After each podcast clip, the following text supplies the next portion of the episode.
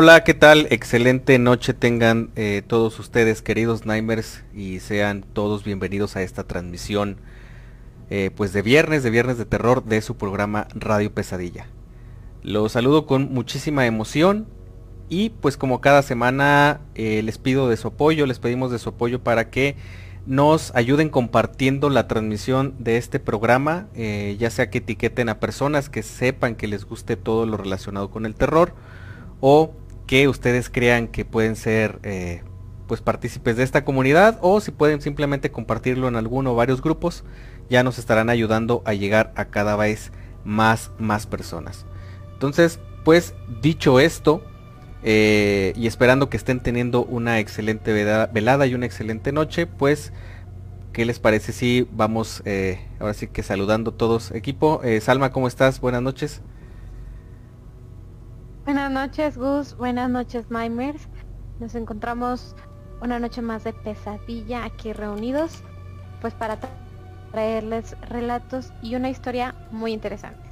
Recuerden que hablando de relatos, podemos escuchar el suyo al WhatsApp 52618 145 5655. Ahí nos lo pueden hacer llegar. O bien en radiopesadilla.com nos mandan su relato para estarlo escuchando aquí en nuestro programa de cada semana.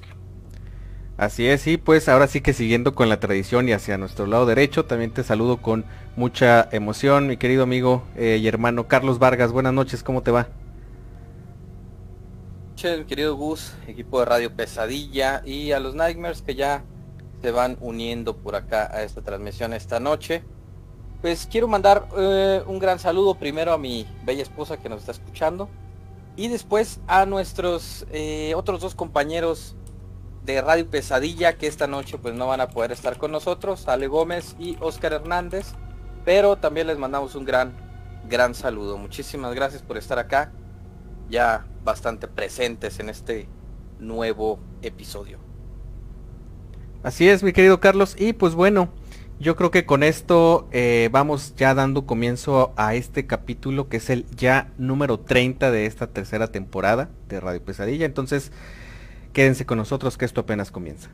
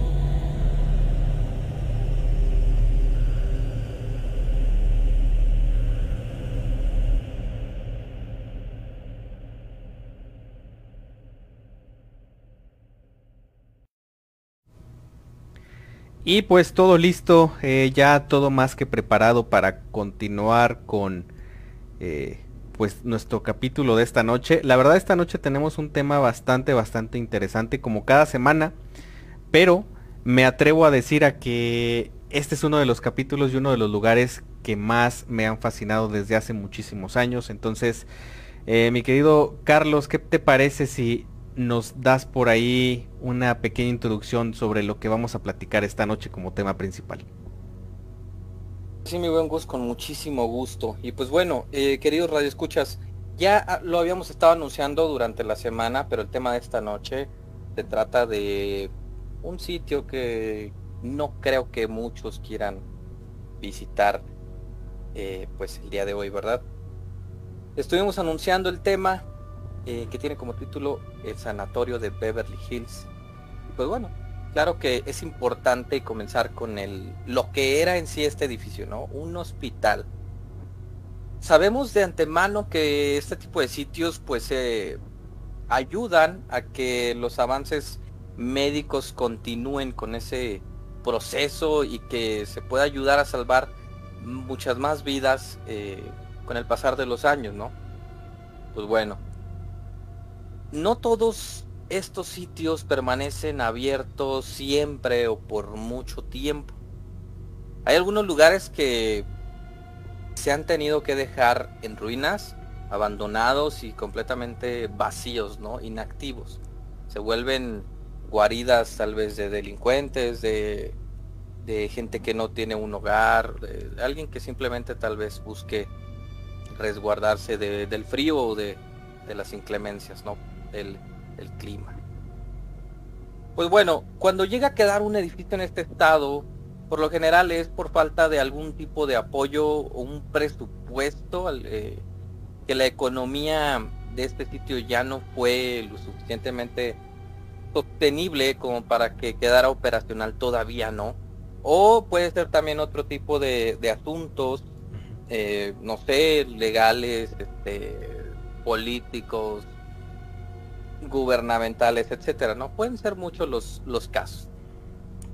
Pues bueno, Después de tanto tiempo sin visitas, sin pacientes, sin trabajadores, sin, sin absolutamente ni una chispa de vida en ellos, pues suelen transformarse en lugares también bastante tenebrosos, bastante perturbadores y cargados de una energía que es resultado de todos aquellos traumas y sufrimientos eh, pues que experimentaron todas las personas que vivieron sus últimos días en estos sitios, ¿no?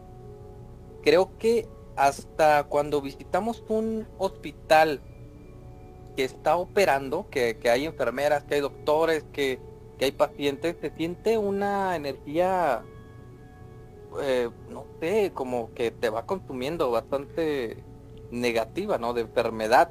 Realmente no hay una persona que yo conozca que diga, me encanta estar en los hospitales, me encanta ir, me encanta visitar. Creo que no la hay.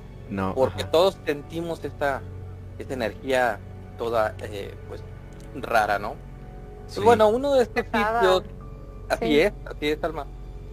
Pues uno de estos sitios es el famoso hospital abandonado que, pues, se le llamaba Sanatorio de Beverly Hills. Que ahora, pues, no es más que un escenario enorme vale la pena aclarar, de pesadilla. Y es que este sitio en su momento, cuando estuvo activo, eh, fungió de una manera muy importante a la sociedad porque aquí estuvieron muchísimas personas enfermas en su momento de tuberculosis. Ese es un padecimiento que todavía hoy en día la, la humanidad peleamos con él. Hay gente que todavía lo, lo llega a sufrir, lo llega a padecer. Pero eh, este llegó un momento en el que en esta ciudad se dieron muchísimos casos de, esta enfermedad. Sí. Y pues justamente en este hospital se les trataba, ¿no? Se les daba aquella atención. Y pues actualmente este sanatorio eh, pues cuenta ya con, con miles de casos de avistamientos de fenómenos paranormales. Fíjate, algo bien curioso, digo, nada más para dar un poquito más de, de... A lo largo del tema vamos a platicar así súper a profundidad sobre los inicios de este lugar y sobre todos, muchos, o al menos eh, varios, vamos a platicar varios de los casos mm, como más, más este, conocidos de, las presencias que supuestamente eh, se pueden encontrar cuando alguien acude a este espacio. Pero nada más hago un pequeño así súper, eh, como que breve comentario que me deja pensando. Actualmente este lugar es un lugar que se puede visitar de forma turística y si ustedes quieren conocer alguna historia de terror sin batallar, únicamente métanse a, TripAdvisor y busquen el Waverly Hills Sanatorium y hay muchísima gente que sí probablemente habla acerca de cuestiones de eh, turísticas acerca de este espacio porque está abierto ahora sí que para todo el público pero un 70-60% de lo que hay ahí en esos comentarios son experiencias de los mismos visitantes en los cuales narran muchas de las cosas que han experimentado en ese lugar. Entonces, está bastante interesante, por favor quédense con nosotros. Y muchachos, creo que es tiempo de ir a nuestro primer bloque de relatos, pero creo que por ahí tenemos un comentario pendiente. Así es, va llegando por acá nuestro buen Jorge Omar y dice buenas, eh, buenas, buenas tardes, pero sin sueño. Saludos amigos. Muchísimas gracias a nuestro querido eh, buen pollo por andar por acá. Pues un abrazote y saludotes a todos los que se vayan conectando y también con mucho gusto a aquellos que nos vayan a estar escuchando a través de Spotify o de las otras plataformas de podcast. Les mandamos un, fuerte abrazo y un gran saludo por seguir siendo parte de esta comunidad. Entonces ahora sí, eh, vamos rápidamente a nuestro primer bloque de relatos. Por favor no se despeguen.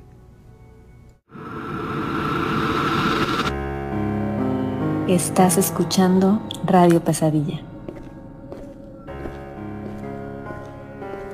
No te vayas. Aquí es donde las pesadillas comienzan.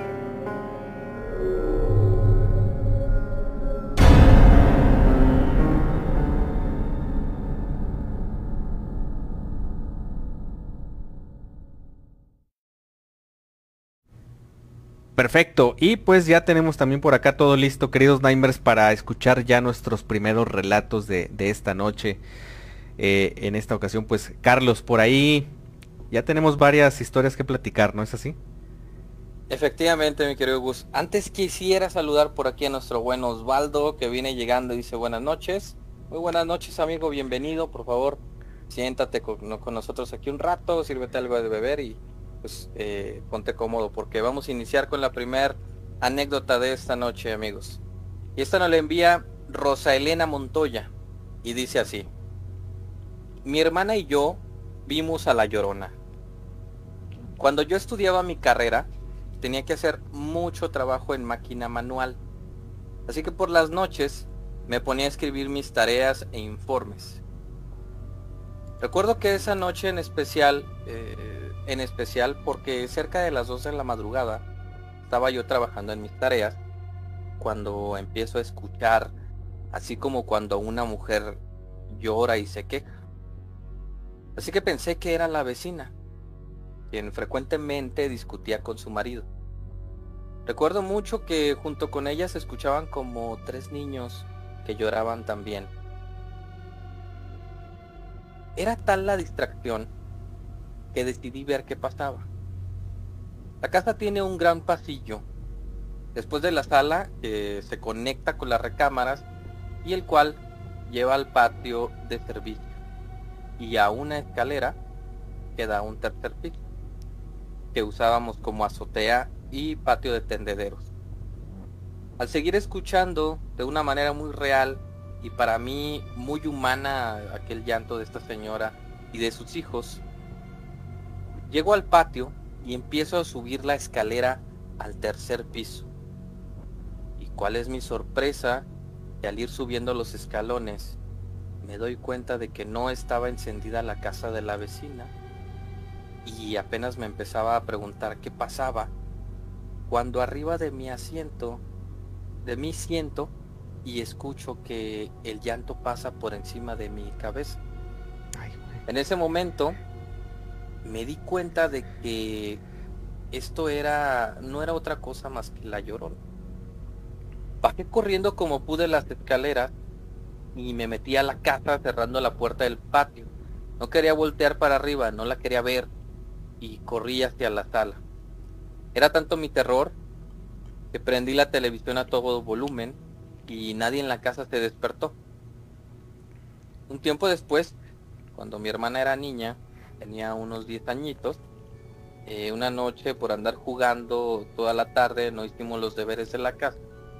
Vivíamos todavía en el departamento del segundo piso de un taller y para acceder a él eh, subíamos por una escalera independiente de ese taller.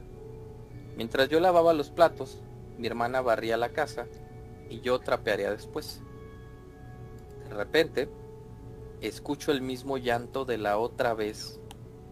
Apenas reaccioné que mi hermana estaba afuera y corro a meterla cuando veo que viene llorando, corriendo las escaleras arriba, totalmente blanca y me abraza y me dice, la vi, vi a la llorona. Pero ¿cómo le digo mientras la seguía abrazando y me dijo, estaba yo barriendo la banqueta cuando escuché que lloraba una señora y sus hijos. Levanté la vista para ver la cosa más fea que haya visto. Una mujer que flotaba y estaba volando como si fuera Superman con sus brazos abiertos por toda la calle. Tiene un vestido blanco y el pelo muy largo. Le cuelga por la cara. Cuando la vi muy cerca, me metí corriendo a la casa. Me relataba mi hermana llorando por el susto. La miré y le dije, vamos con mi mamá.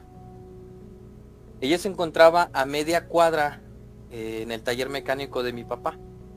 Bajamos las escaleras muy lentamente, ella atrás de mí, y cubriéndose con mi espalda, cruzamos la calle vacía.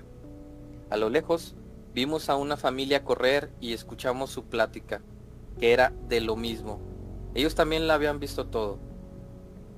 Llegar a la esquina, mi mamá ya venía para la casa y mi hermana la vio y corrió para abrazarla, mientras yo le contaba lo que había pasado.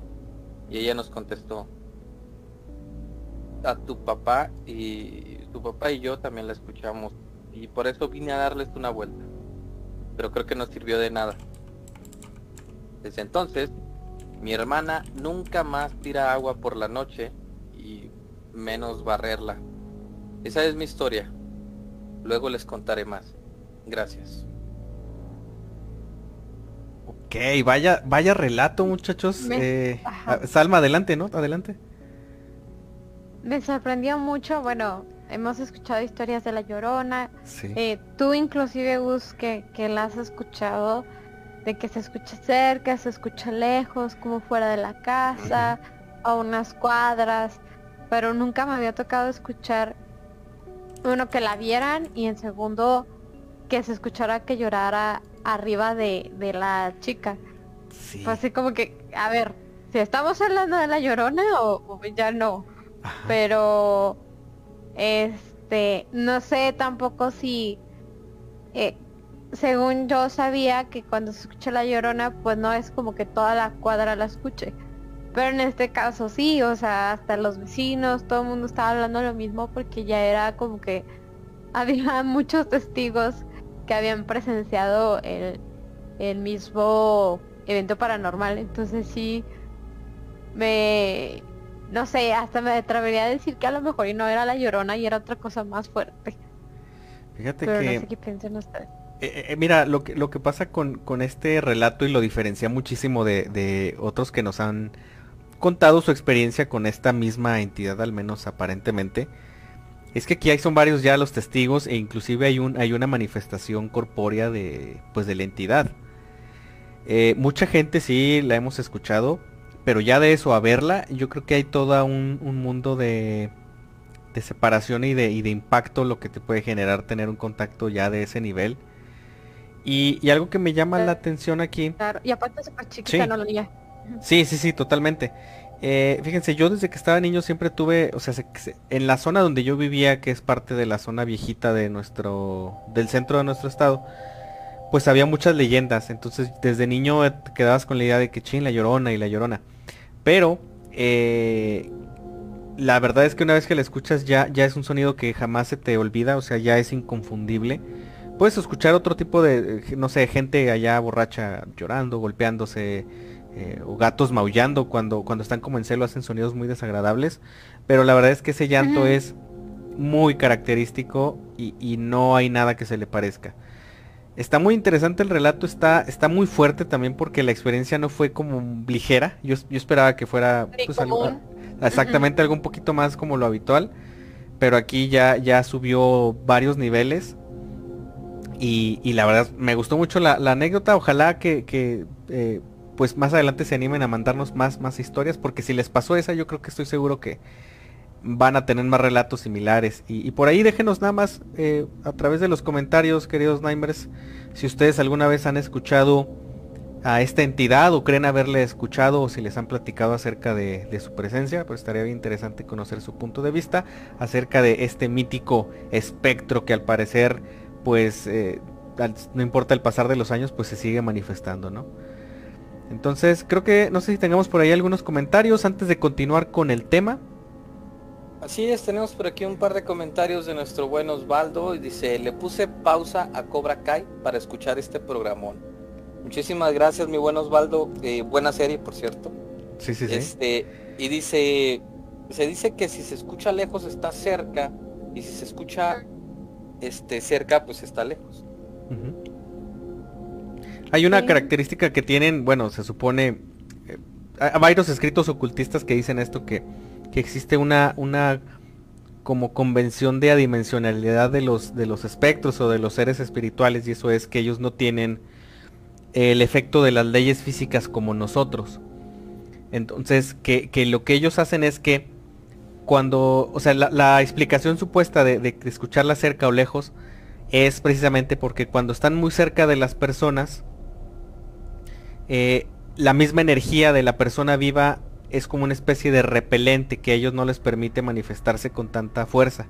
A diferencia que cuando están lejos no hay interferencia de ese tipo y a veces inclusive usan canalizadores como el agua, que es un canalizador pues universal.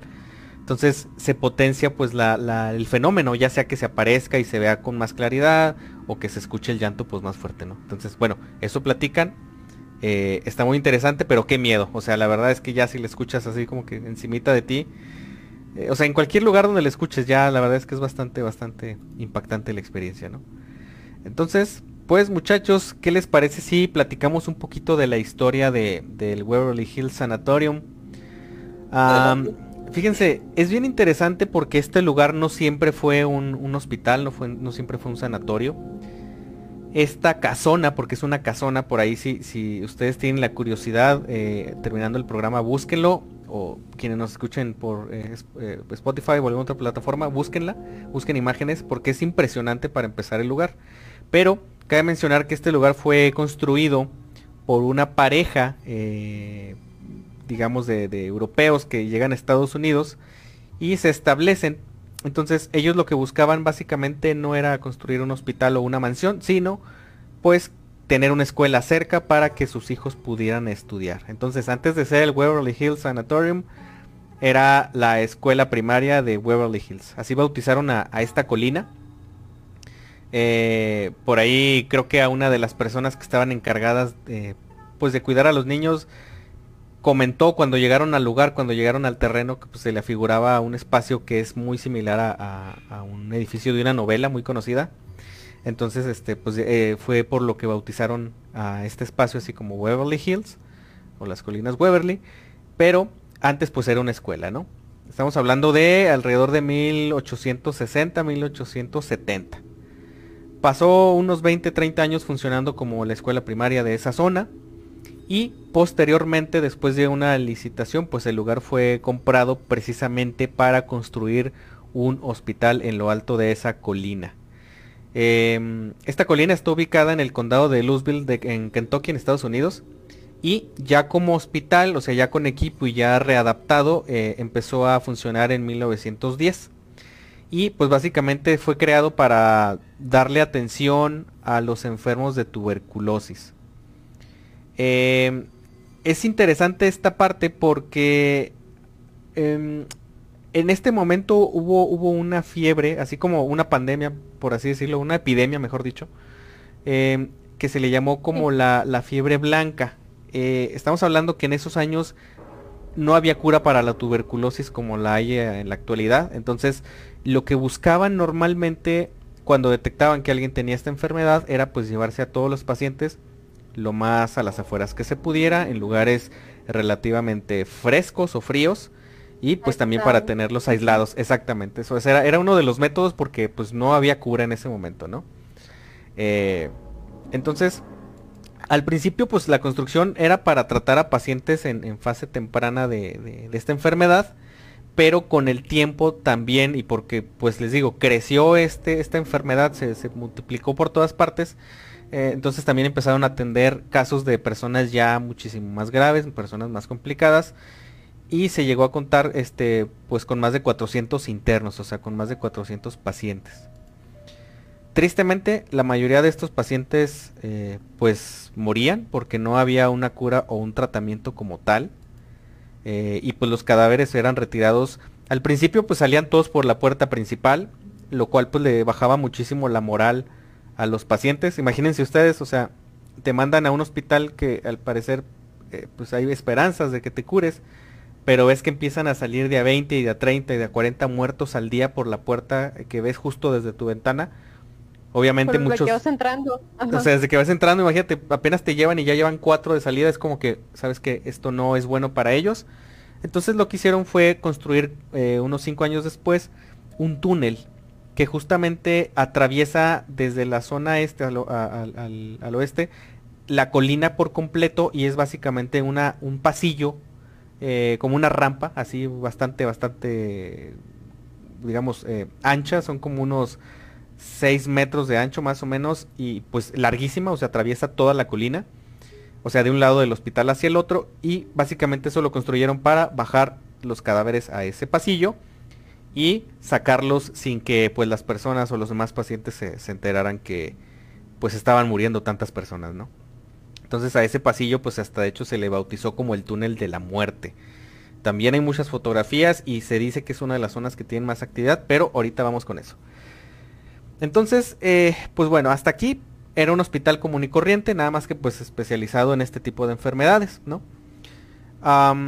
Posteriormente, eh, cuando Albert eh, Schatz, un investigador del laboratorio de, de, de Silman en, en, en, en Waxman, que por cierto este señor ganó un premio Nobel en medicina, eh, él logró crear pues el primer antibiótico contra la tuberculosis, pero ya estamos hablando de que esto sucedió 40 años después. Eh, entonces, los primeros 40 años, o sea, muchísima gente pasó por este lugar y falleció lamentablemente. Les platico rápido un tratamiento que se usaba en ese entonces. Como los pulmones tienden a, inflamarse eh, por, eh, eh, esta enfermedad, resulta que pues ya no cabían en la caja torácica y lo que pasaba es que se colapsaban como si fueran un globo dentro de un vidrio, ¿no? O sea, terminaban tronándose, por alguna, por decirlo de alguna manera. Entonces, en, estos 30 años, 40 que funcionó el hospital antes de que hubiera la cura para esta enfermedad, uno de los tratamientos experimentales, entre comillas, era pues literalmente abrir el pecho de las personas para, o sea, romperle el esternón, abrir el pecho, eh, o por la espalda, o sea, había diferentes formas de hacerlo, y era para que los eh, pues pulmones se pudieran todavía, eh, digamos, crecer más sin el, sin el riesgo de, de, de, pues sí, de, explotar dentro del, del- del cuerpo, ¿no? Por o sea, no es una explosión, pero es mi forma de explicarlo sin conocer mucho del tema. O sea, literal los dejaban con los pulmones expuestos, es a lo que quería llegar. Imagínense el sufrimiento de una persona que lleva a lo mejor semanas ahí, que ya no ha visto a sus familiares por obvias razones, porque pues, estaba en una zona como de contención, y pues sufrían todo este tipo de martirios a través de estas pues este supuestas como como pues tratamientos experimentales, ¿no? Entonces mucha gente la verdad es que la sufrió bastante. Deja, tú también el, el trauma o, de, o la impresión que tiene a lo mejor el que está al otro lado que todavía no está tan grave, pero acaba de ver que abrieron al otro y está expuesto los pulmones. O sea, no solo no solo era estar aislado, tener la enfermedad, eh, eh, que los abrieran, sino también el agotamiento eh, psicológico, ¿no? Sí, e- exactamente eso. O sea, es un desgaste, como lo decía ahorita Carlos también al principio, ¿no, Salva? Que ya un hospital, aunque sea moderno, es bien desgastante. O sea, te exprime la- los ánimos, te exprime la energía, eh, te consume poco a poquito y te terminas eh, pues desesperando de estar ahí. Aún y que no seas paciente, te terminas agotando. Entonces, en este lugar pues pasaron todas estas situaciones aunado a toda la eh, N cantidad de problemas que pudieran suscitarse por la época de segregación, época en la cual este todavía pues había muchísimo ah, digamos eh, elitismo en el trato de ciertas personas, obviamente por su cuestión eh, socioeconómica, entonces había muchas injusticias también en este lugar. Pero total que pues tras los grandes descubrimientos de este doctor, el, doctor Albert Sch- Schatz que les platicaba ahorita, pues fue aproximadamente en el 52 que ya se, se, se pudo como... eh, perdón, el 61 fue cuando ya por fin se pudo como decir, ¿sabes qué? Ya, ya este medicamento, este tratamiento sí surte efecto contra esta enfermedad. Eh, entonces se decide en el 61 justamente pues cerrar este, este espacio como hospital, ¿no? Pero no duró abandonado del todo, eh, duró algunos años sin uso, sin embargo, más adelante este espacio, por ahí cerca del 79, del 80, se empezó a utilizar como un centro geriátrico, es decir, para pues eh, llevar ahí a como una especie de hospital, pero más bien asilo. Entonces, estamos hablando de que no solamente pues las personas que tienen tuberculosis pues eran llevadas prácticamente para ser olvidadas ahí, sino que pues ahora eran pues los señores mayores, ¿no? Los viejitos, los abuelitos, las abuelitas, cuando ya no los querían tener en casa o tenían demasiados problemas médicos, pues los iban a dejar ahí y ahí ahí se quedaban, ¿no? Eh, entonces, entre el 61 y el 80 funcionó como centro geriátrico. Y en el 80 justamente es cuando por fin se cierra este lugar, pero porque las autoridades eh, civiles de, salubridad se dieron cuenta que pues el lugar está bastante eh, dañado, había muchísimo maltrato a las personas y pues básicamente había, o sea, por cuestiones de derechos humanos ya no estaba habilitado para seguir recibiendo pacientes, ¿no? Ahí les va un dato interesante. Ojalá puedan quedarse con ese porque creo que cada uno de estos números es una historia compleja y les aseguro que llena de dolor.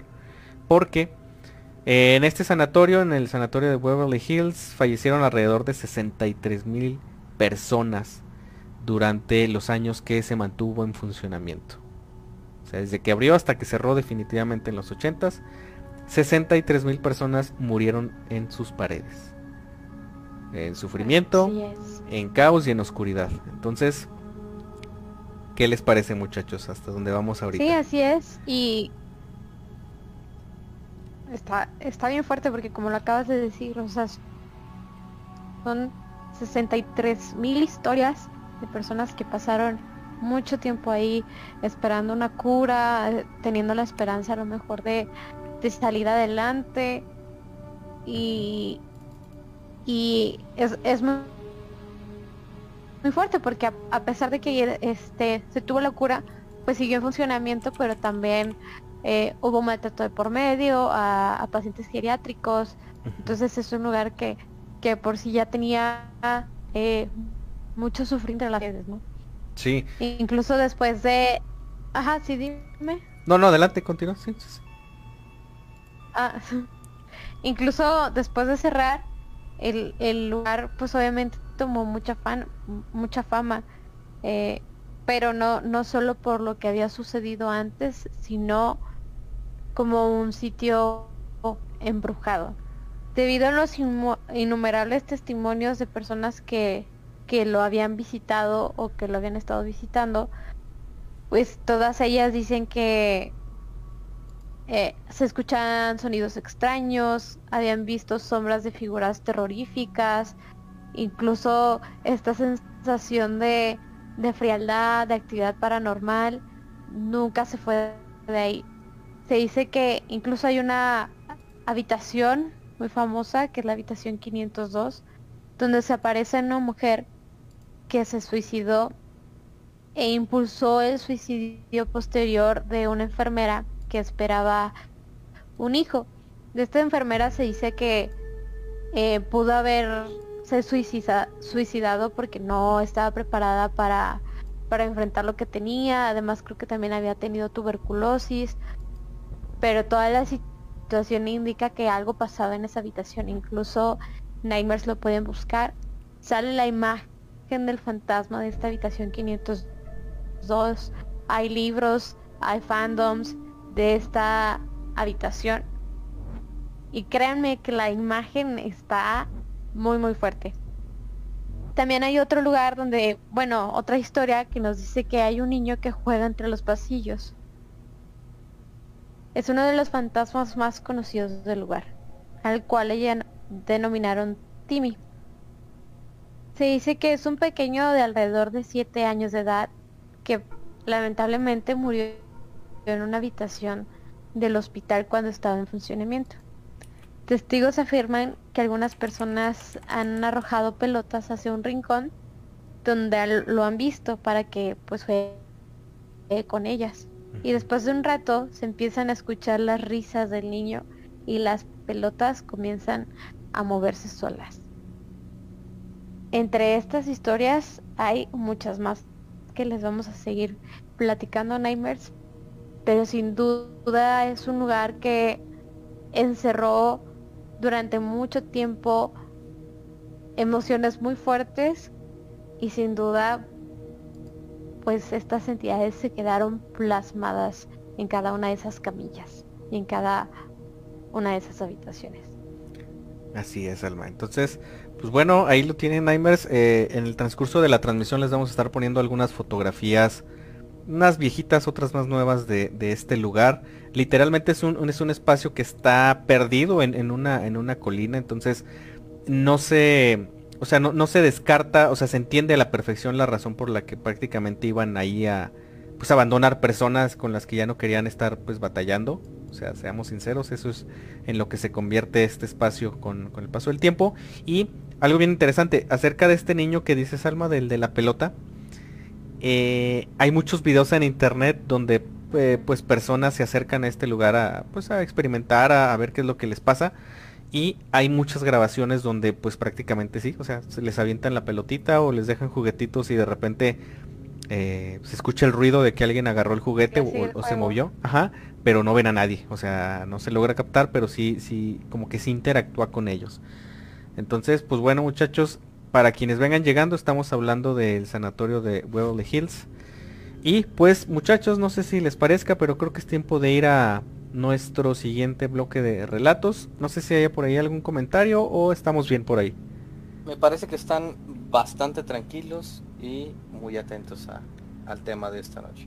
Excelente, excelente Carlos. Entonces, pues bueno, Nightmares, no se vayan que vamos con nuestro siguiente bloque de relatos. Estás escuchando Radio Pesadilla. No te vayas. Aquí es donde las pesadillas comienzan.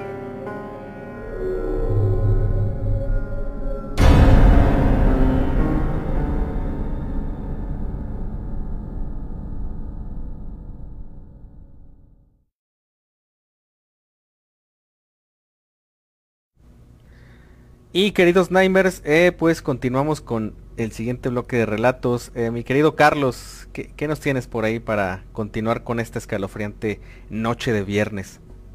Claro que sí, mira, tenemos el segundo relato de esta noche y nos lo envía Enrique Rosas.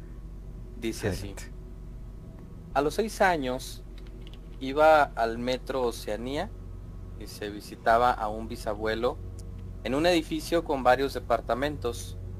Él vivía en el tercer piso del edificio y era de cinco. Cuando íbamos a visitarlo, eh, mis hermanos y yo jugábamos con un niño eh, que conocimos un día jugando en el patio. Al niño le decían huesitos. Un día me invitó a su casa eh, pues para ver sus juguetes y a comer algo eh, ya estando ahí.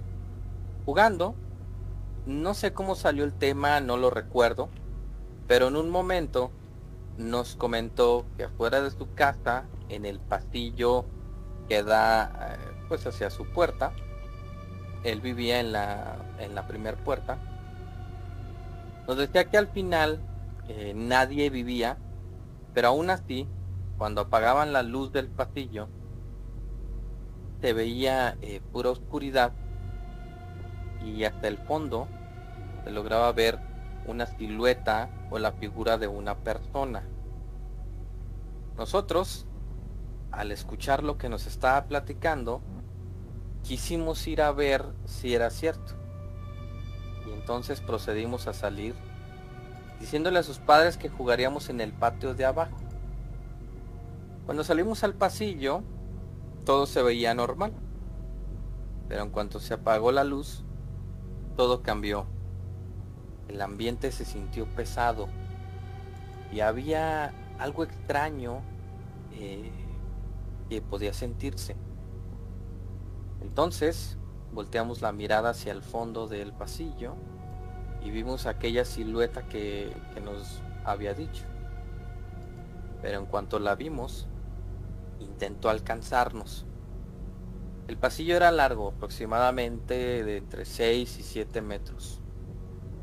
Rápido Huesitos encendió la luz y nos metimos a su casa espantados como nunca.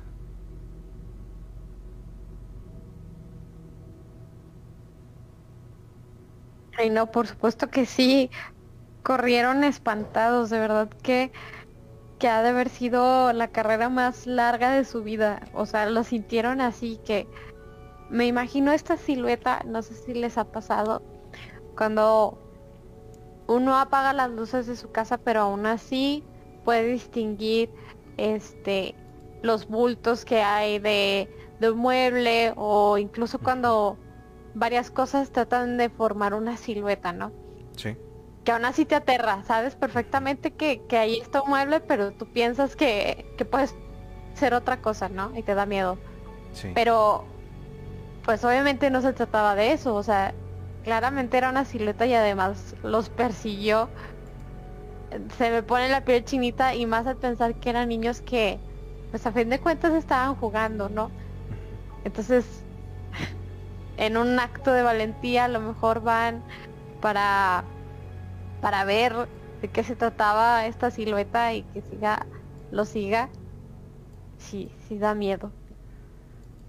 Sí, y fíjate, tiene mucha relación porque justamente más al ratito les vamos a platicar un poquito más de las apariciones del tema de la noche, que es pues de este hospital tan macabro.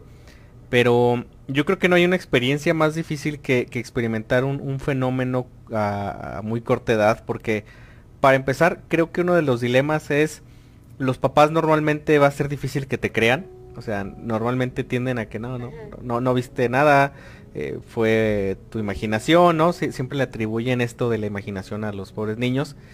Pero eh, a veces hay situaciones que los niños platican en los que es evidente que eso no se lo inventaron y tampoco fue su imaginación, simplemente porque no tienen el contexto que les permita a ellos crear cosas de esa forma. Entonces, híjole, qué escalofrío y qué, qué terror, eh, la verdad, esa experiencia, ni para qué. Está tremenda.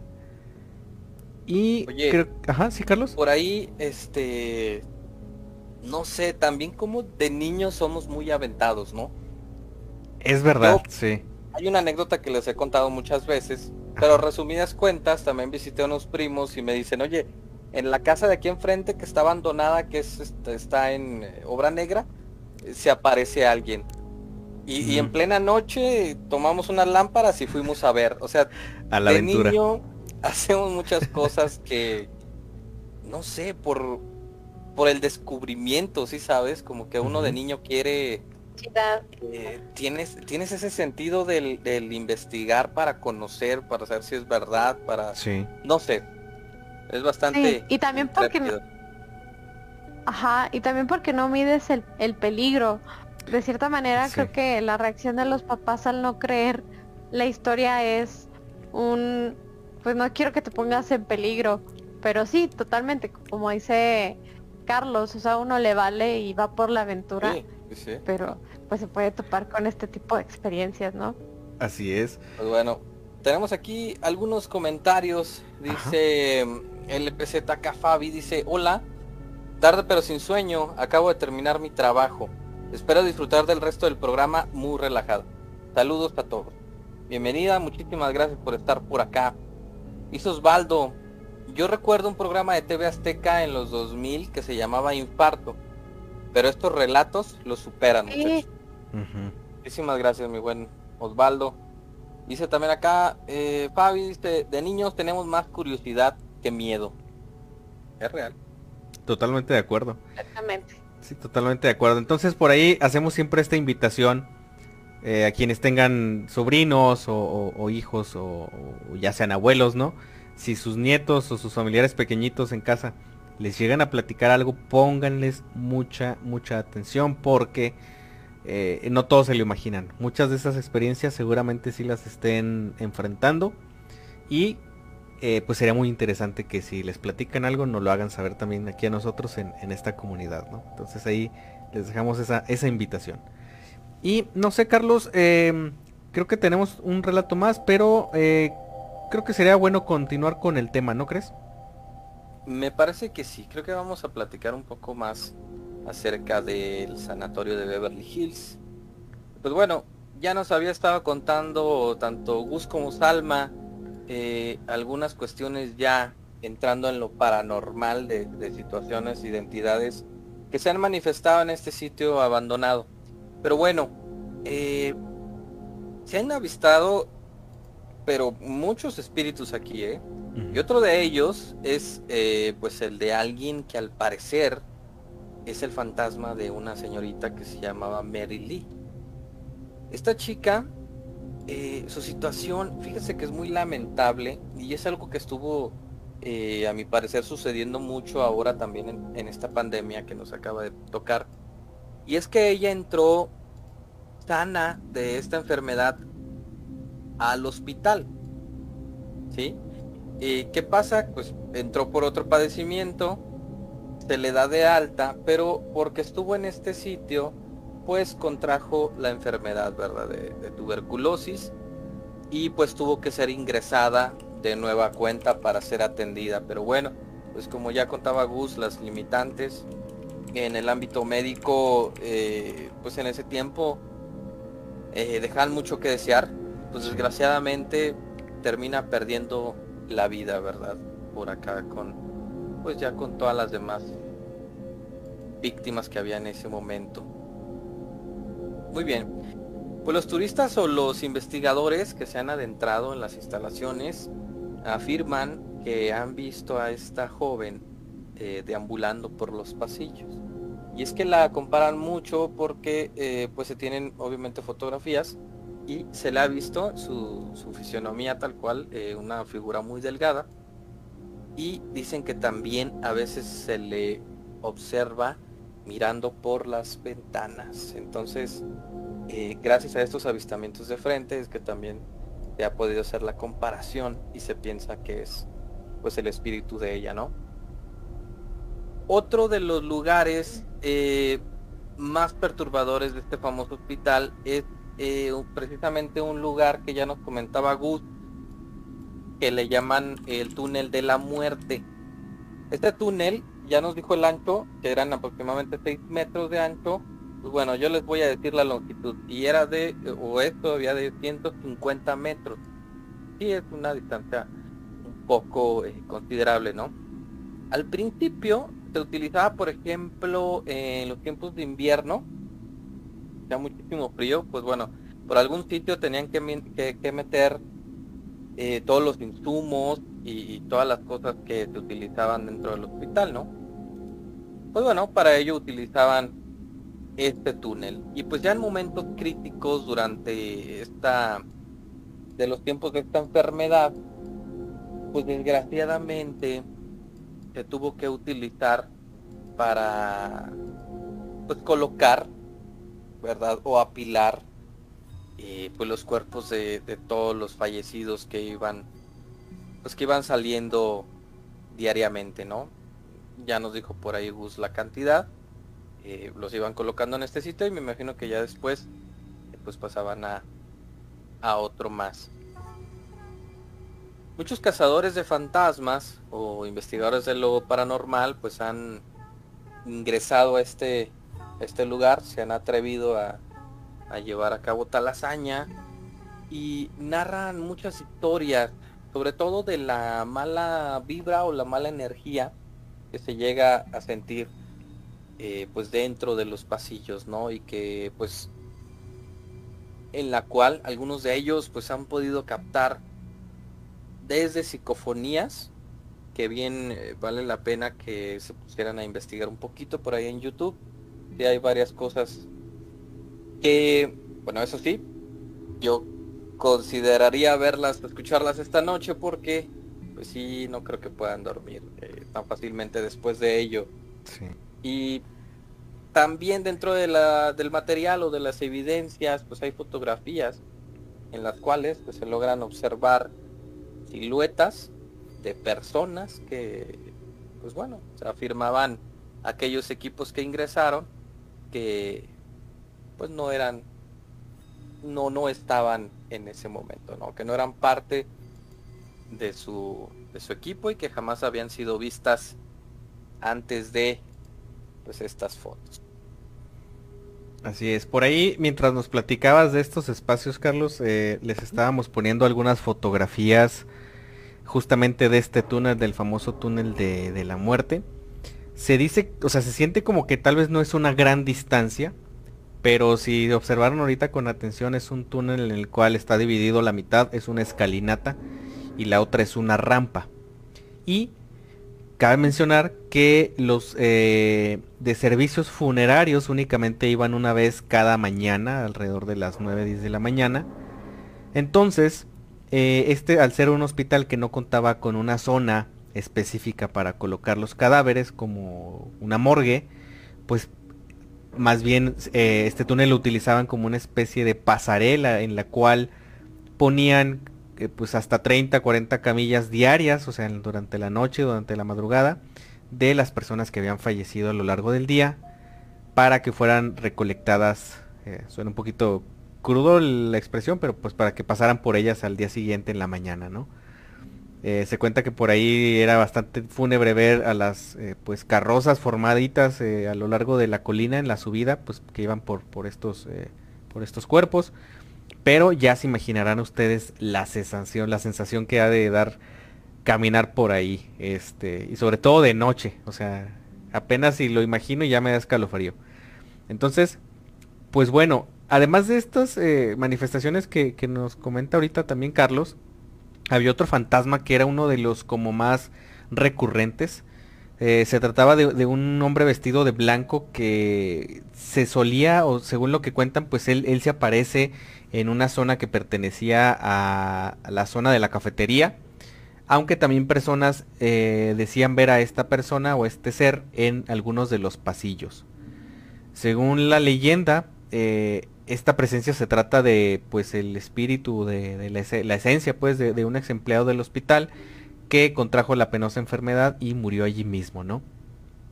También aparte de él eh, suele verse el fantasma de una mujer que, recorre las habitaciones eh, con piernas y manos ensangrentadas como si estuviera reclamando ayuda.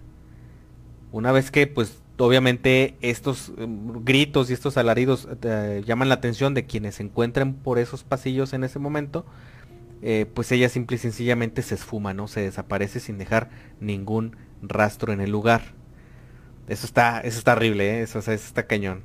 digo, una presencia, ves una sombra, a lo mejor oyes ruidos o probablemente mm, ves alguna silueta por ahí pasar, creo que ya te da bastante miedo, pero escuchar a una persona y verla, o sea, toda ensangrentada cuando sabes que el hospital lleva más de ya 60 años abandonado, eh, híjole, creo que está está muy pesado, está muy fuerte.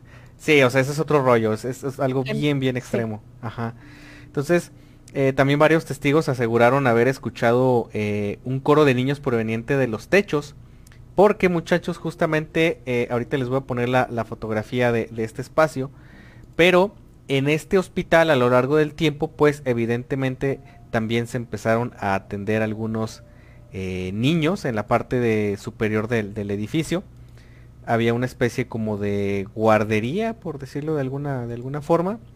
O no guardería, sino más bien era la zona como infantil. No sé cómo se le llama en, términos de, de, pediatría, se podría decir, la zona de pediatría. Ajá.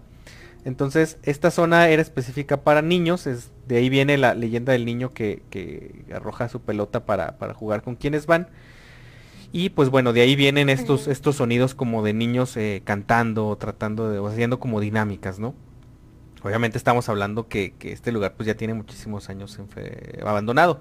Y también hay una zona, eh, también en la parte superior, por ahí está la fotografía ahorita si la quieren ver, que se llamaba el, el Solarium eh, e-, es una de las, digamos, una de las zonas más altas eh, del lado derecho, en el cual pues las camillas eran apiladas en una especie de fila para que pues algunos pacientes recibieran un poquito de luz solar, porque pues también se creía que la luz del sol les ayudaba a que se les fueran este pues eliminando eh, pues los rastros de esta enfermedad. Obviamente pues no era, no era real, pero pues ahí también mucha gente dice que eh, se escuchan gritos, que se escuchan, que se ven sombras que aparecen y, cruzan eh, por los grandes ventanales que pues hasta la fecha siguen estando en el mismo lugar, eh, que se escuchan alaridos, o sea, hay muchísima, de verdad créanos que hay muchísima, pues ahora sí que manifestación en este lugar, según lo que mucha gente platica. aquí algo curioso es que muchos de estos, que les estamos platicando de estos seres, em, eh, o sea, por ejemplo, dijeran, podríamos decir que, que se trata de, de, a lo mejor histeria colectiva o de que las personas ya tienen algo de psicosis porque conocen el contexto del lugar y se predisponen a ver las cosas que se dice que se ven, pero muchos de estos casos que les estamos platicando ahorita eh, son personas que nunca habían estado ahí, que simplemente fueron a hacer un trabajo de pintura, que fueron a hacer un, un trabajo de mantenimiento o algo, sin conocer el contexto y las historias coinciden con otras de otras personas de años atrás que pues probablemente no tenían ninguna relación con, con, con las personas. Ajá, exactamente, o sea, no se conocían, pero eh, sin haber internet, todas estas historias empezaron a dar a conocer como si se tratara de que pues estas presencias fueran recurrentes, más que, que, una cuestión de, colectividad, ¿no? Entonces... Y también... Sí, adelante, Salva. podrán decir los nightmares, ¿no? De que es posible tanta interacción o tanta actividad en un solo lugar. Creo que hemos platicado de otros lugares también embrujados que tienen esta magnitud de, de actividad paranormal. Pero también creo que no podemos descartarlo tan fácilmente porque a muchos de nosotros nos han pasado, pues sí, a lo mejor eh, este choque con, algún espíritu o nos ha sucedido algún evento fuera de lo común. Sí. Con fantasmas, con espíritus, en un lugar común y corriente. O sea, hemos, eh, por ejemplo, tenemos la investigación de la cantina, ¿no? La cantina a lo mejor es un lugar a lo mejor más pesado por, por el ambiente que se maneja, pero si ahí hay historias y se han sentido cosas, ahora imagínense en un hospital que durante tantos años tuvo tanta actividad cerca de la muerte y la vida, obviamente va a estar cargado de más cosas y no podríamos descartar como toda esta cantidad de, testimonios tan fácil, ¿no? Sí, sí, sí, totalmente. Entonces, o sea, hay, hay un gran número de presencias que se dicen eh, pues ser parte de, la experiencia de acudir a este espacio. Les digo, es un espacio que está actualmente, está protegido, eh, de hecho por la Sociedad Histórica del Beverly Hills Sanatorium. Este, ellos son una asociación que se dedican justamente a dar como visitas guiadas a, este espacio y tratando pues de mantenerlo, porque ya en varias ocasiones ha estado el rumor de que pues lo van a a demoler. Em, pero pues este hasta la fecha pues se mantiene como un lugar turístico. La verdad es que yo a este lugar sí iría, o sea, simplemente por el hecho de conocer la, historia y el contexto. Eh, estoy seguro que me llevaría la sorpresa de, percibir mínimo algo, o sea, de, tener algún encuentro. Estoy, estoy seguro que lo tendría con algo de lo que habita en ese espacio. Y les extiendo esta misma pregunta. y tú ni eh, queriendo. Exacto, ya sé. Yo, yo sin querer eh, a veces me encuentro con cosas, ahora imagínense buscándolo, ¿no? Pero les extiendo la pregunta a todos ustedes, Nimers, y a ustedes, este, eh, compañeros, eh, ¿se animarían a ir a una excursión, pero no de día, sino de noche? ¿Se animarían a pasar una noche entera caminando por esos pasillos y a través de ese famoso túnel de la muerte? Ay, mira, yo me cargo agua bendita, talismanes, cuarzos, lo que sea necesario. y así sí. Fíjate que sí estaría bien interesante, ¿eh? Si es un sitio que llama la atención o para hacer una buena investigación paranormal en forma. Sin embargo, he de decir que mi humanidad me dice que... Ah, o sea, igual que tú, que definitivamente algo sí o sí va a suceder. Sí. Igual que, a todos los que se han atrevido a meterse. Y eso me da un poco de temor porque imagínate, todas las muertes que nos dijiste son 63 mil. Sí. Entonces, mm, sería muy optimista pensar que, el espíritu de uno de esos 63 mil eh, pues no se va a manifestar en ese momento, ¿no? Claro. Está difícil, pero está interesante.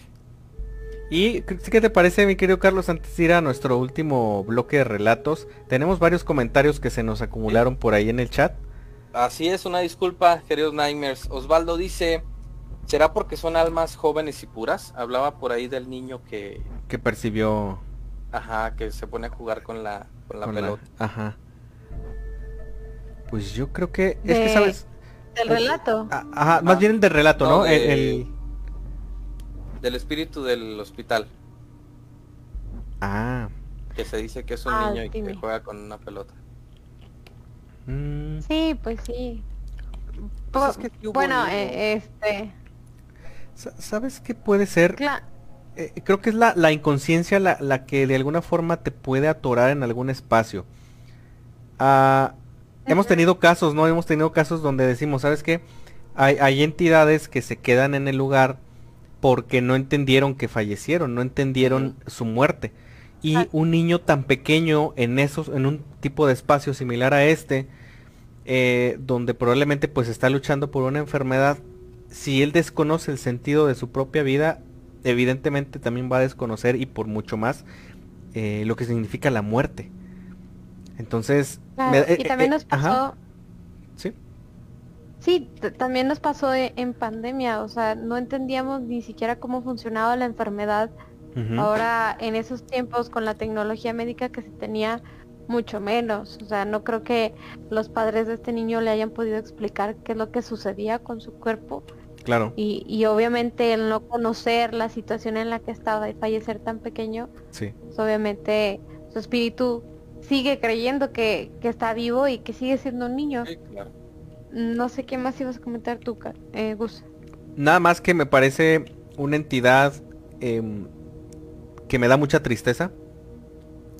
Em, porque si es alguien, imagínense al- alguien tan pequeño que, que probablemente está asustado o es un alma asustada o es un alma eh, pues conflictuada todo, o sea, después de tantos años, me parece muy triste el caso de, de esa aparición. O sea, la de todos obviamente, porque pues evidentemente no están descansando, pero específicamente la de este niño sí me da bastante, bastante más tristeza.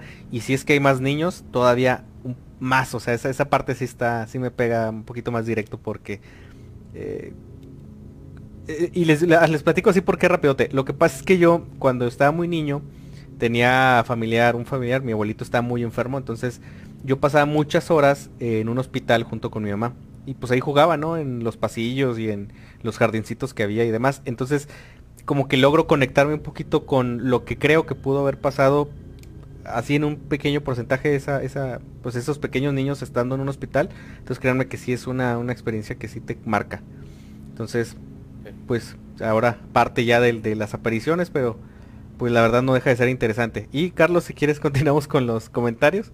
Claro, eh, por aquí Cafabi dice, las fotos del sanatorio me recuerdan una película que se llama Frágil. Se trata del fantasma de una enfermera que no quiere eh, que se lleven a los niños del área donde están. está visto, muy ¿eh? buena. Esa película, no les quiero mentir, pero estoy casi seguro que partes de esa película fueron grabadas en este hospital, en Waverly Hills. Y si estoy mal, es en el hospital del tórax, el que está en España, que también era un hospital de tuberculosis. E- En uno de esos dos se grabaron, pero son hospitales muy similares. Eh, muy buena película, véanla. La neta súper recomendada. Venla de nochecita ahorita que ya va a empezar octubre. Ok. Dice mi buen Osvaldo, eh, comienzo a creer que a veces lo que vemos en las películas de acción acerca de las diferentes dimensiones nos dicen muchas verdades, pero no nos damos cuenta. Y dice por ahí Fabi que está de acuerdo con él y que definitivamente pues no iría a este lugar, que es muy respetuosa de el otro lado. Y Osvaldo dice que él tampoco, pero desde aquí nos ve. Totalmente, Nosotros te traemos la, la noticia. sí. Claro que sí. De cuántos espíritus se nos juntaron, Somos, cuántos se nos colgaron. No, somos, no, esperemos que no, eh, no, no, no, ¿Cuántos esperemos que no. Pero somos como que la, a lo mejor la forma más segura de que, de compartirles un poquito, si es que llegamos a, a tener alguna experiencia similar. Que estaría bien interesante, ¿eh? Por ahí vamos a buscar algún patrocinador para hacer alguna investigación. Eh, eh, no solamente ahí, digo, hay lugares aquí en nuestro país que la verdad están bastante fuertes. Sí. y, y lugares bien cargados, entonces por ahí esperamos pronto traerles noticias de esto. Y pues muchachos, ¿les parece si vamos con un último relato ya para cerrar eh, la transmisión de esta noche? Muy bien, claro que sí. Entonces vamos rapidote a hacer esa pequeña pausa, Nimers, nos quedan unos minutitos más, por favor no se despeguen para cerrar con broche de oro con un relato más. Estás escuchando Radio Pesadilla. No te vayas. Aquí es donde las pesadillas comienzan.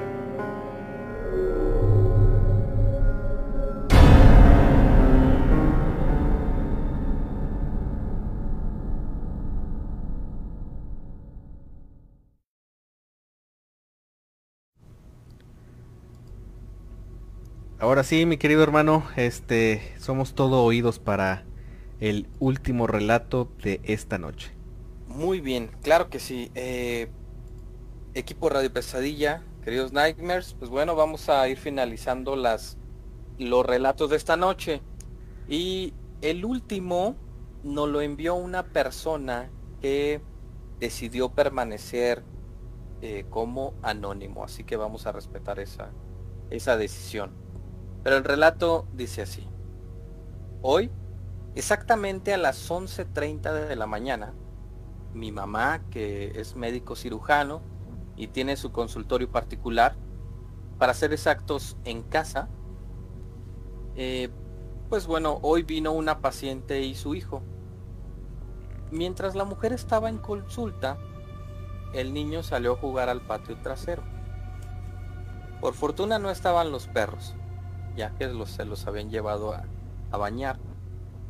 Eh, todo estaba en orden, cuando de pronto el niño entró muy aterrado y llorando. Dijo que lo había espantado una mujer de blanco. Esa mujer con el cabello en desorden y con un vestido eh, muy muy blanco, pero muy sucio y una sonrisa demasiado grotesca. Le pregunté al pequeño dónde la había visto y me señaló justo donde estaba hace muchos años un árbol de guaje. Pero mi mamá, ni la paciente, ni yo vimos a nadie. Les escribo esto desde el patio trasero. Estoy solo en casa y a mamá le tocó guardia en el hospital. Y siento como alguien está observándome Ojalá sea una sugestión. Pero los benditos perros, obvio ya los trajeron desde las 5 pm, están un poco alterados y ya no sé qué pensar o qué hacer. Gracias por escucharme.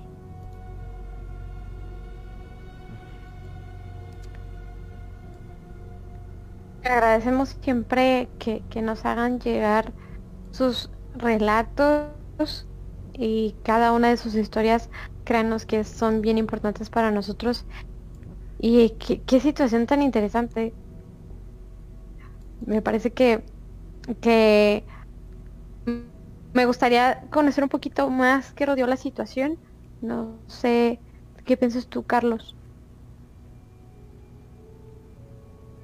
No lo sé, fíjate. Eh, me llamó mucho la atención eh, la parte en donde al parecer el niño les dice que tenía una sonrisa muy grotesca.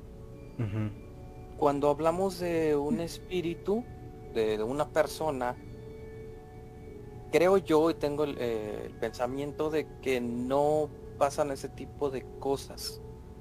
Si sabes? Eh, una manifestación de un fantasma, de una de un humano que estuvo aquí y se fue, no se manifiesta de esa forma, no tiene expresiones. Si se han fijado en todas las evidencias fotográficas y de video, jamás pasa eso, únicamente se asoman o están observando desde la esquina de una vuelta, de una puerta, pero nunca algo más. Tal vez eh, llegan a tocar ciertos objetos, pero no una sonrisa eh, pues macabra como la que aquí nos expresaron. Entonces, eh, siento yo que si pudiera ser entonces otra cosa, otro tipo de entidad. No estoy seguro eh, de qué tipo, pero sí de otro. Ok, pues ahí mm. vamos a estar muy al pendiente por si este relato que es anónimo, ¿verdad? Eh, por ahí nuestro querido Naimer que nos hizo favor de enviarlo estaría interesante conocer un poquito más del contexto de, de, de, lo que está sucediendo, eh, de la casa, de, del espacio. Eh, fíjense que a mí es, es una característica que coincido con ustedes también en ese punto, es, creo yo que hay muchos tipos de, apariciones y muchos tipos de, presencias, ¿no? Pero ya el hecho de que una de esas presencias tenga como simplemente una, una, una característica que lo vuelva o la vuelva eh, todavía más atemorizante o que como si tuviera una conciencia propia que buscara justamente intimidar, obviamente pues no se trata de, de algo positivo, ni tampoco se trata de alguien, de una entidad extraviada, ¿no? Que como las de las que hablábamos ahorita de la gente del hospital que pues murió y se quedó pues apegada. Eh, sí, no, no la misma intención. Exactamente, entonces acá yo la misma mm, sí, o sea, detrás de, no. Correcto, es más bien algo más perturbador porque se trata de algo con conciencia que busca intimidar. Entonces, pues será bueno tener más noticias, pero esperemos que ya esto no se repita, ¿verdad? O sea, que ya no haya sucedido otra vez, porque si no, tal vez sí se trataría de, algún tipo de acoso eh, espiritual, de alguna, a través de alguna, de algún mecanismo, pues, de los muchos que hay, ¿no? Eh, entonces, pues será, cuestión por ahí de que nos alimenten un poquito qué, más ha sucedido después de esto. Y también, pues, algún otro síntoma del entorno, porque eh, es muy sabido que dependiendo del tipo de entidad, tanto los animales como las plantas tienen una reacción. o sea, tienen una especie de reflejo, eh, por ejemplo, que, se marchitan más rápido, ciertas zonas son, ahí no crece jamás el pasto y en todo lo demás sí, o sea, son características así muy pequeñitas que mm, apoyarían un poquito el entender qué es lo que está sucediendo en este lugar. Pero sin embargo no deja de ser escalofriante y, muy interesante, ¿no? Así es, que me gusta definitivamente. Pues ahí lo tienen, queridos Nightmares. Eh, pues yo creo, muchachos, que con esto eh, ya vamos iniciando el, cierre de esta transmisión de, de viernes de, pesadilla, como por ahí lo bautizaron, ¿verdad? Ya cuando transmitimos, transmitimos los días viernes. Entonces, Salma, eh, adelante. Pues les agradecemos inmensamente Nightmares por sintonizarnos una noche más. A los que nos escuchan vía podcast, gracias por seguir este capítulo hasta el final. Y eh, les, les comentamos que pueden seguir escuchando los demás episodios o los episodios anteriores. estamos en Spotify, en iBooks, en Anchor, en YouTube y en Google Podcast. O bien, pues Pueden buscarlos aquí en nuestra página de Facebook para que escuchen el live y puedan ver las imágenes que algunos de nuestros capítulos tienen. Mi nombre es Alma Contrera y siempre un placer contarles estas historias. Gus. Gracias, mi querida Salma. Pues de mi parte, eh, recordarles, ¿no? Como cada semana que este pequeño espacio, este pequeño foro está siempre abierto para ustedes, para que a lo largo de la semana se animen a mandarnos algunos de sus relatos o de sus historias o anécdotas macabras y tenebrosas. Eh, les digo nuestro WhatsApp que es el 52 618 145 56 55 esa es una de las formas en las que pueden mandarnos sus relatos o si lo prefieren pueden entrar directamente a nuestra página web oficial que es radiopesadilla.com y por ahí se van de inmediatamente después a la sección de mandar su relato. Entonces de esa manera hay dos formas muy sencillas de que nos los hagan llegar y créanme que nos dará muchísimo gusto de pues compartir esos, esos relatos que nos manden con toda, con toda la comunidad, ¿no? Entonces de mi parte es todo, gracias por su atención y sus comentarios y un abrazote a los que nos escuchen posteriormente en el podcast. Yo soy Gustavo Alcalá y les deseo una excelente noche. Carlos. Así es, y pues bueno, eh, no sin antes agradecerles a todos los que estuvieron aquí. Tenemos comentarios finales, Osvaldo dice qué programazo. Cafabi dice una vez más eh, un excelente programa. Mañana lo escucho completo. Muchas gracias equipo de Radio Pesadilla y buenas noches. Dice Osvaldo, buenas noches chavos.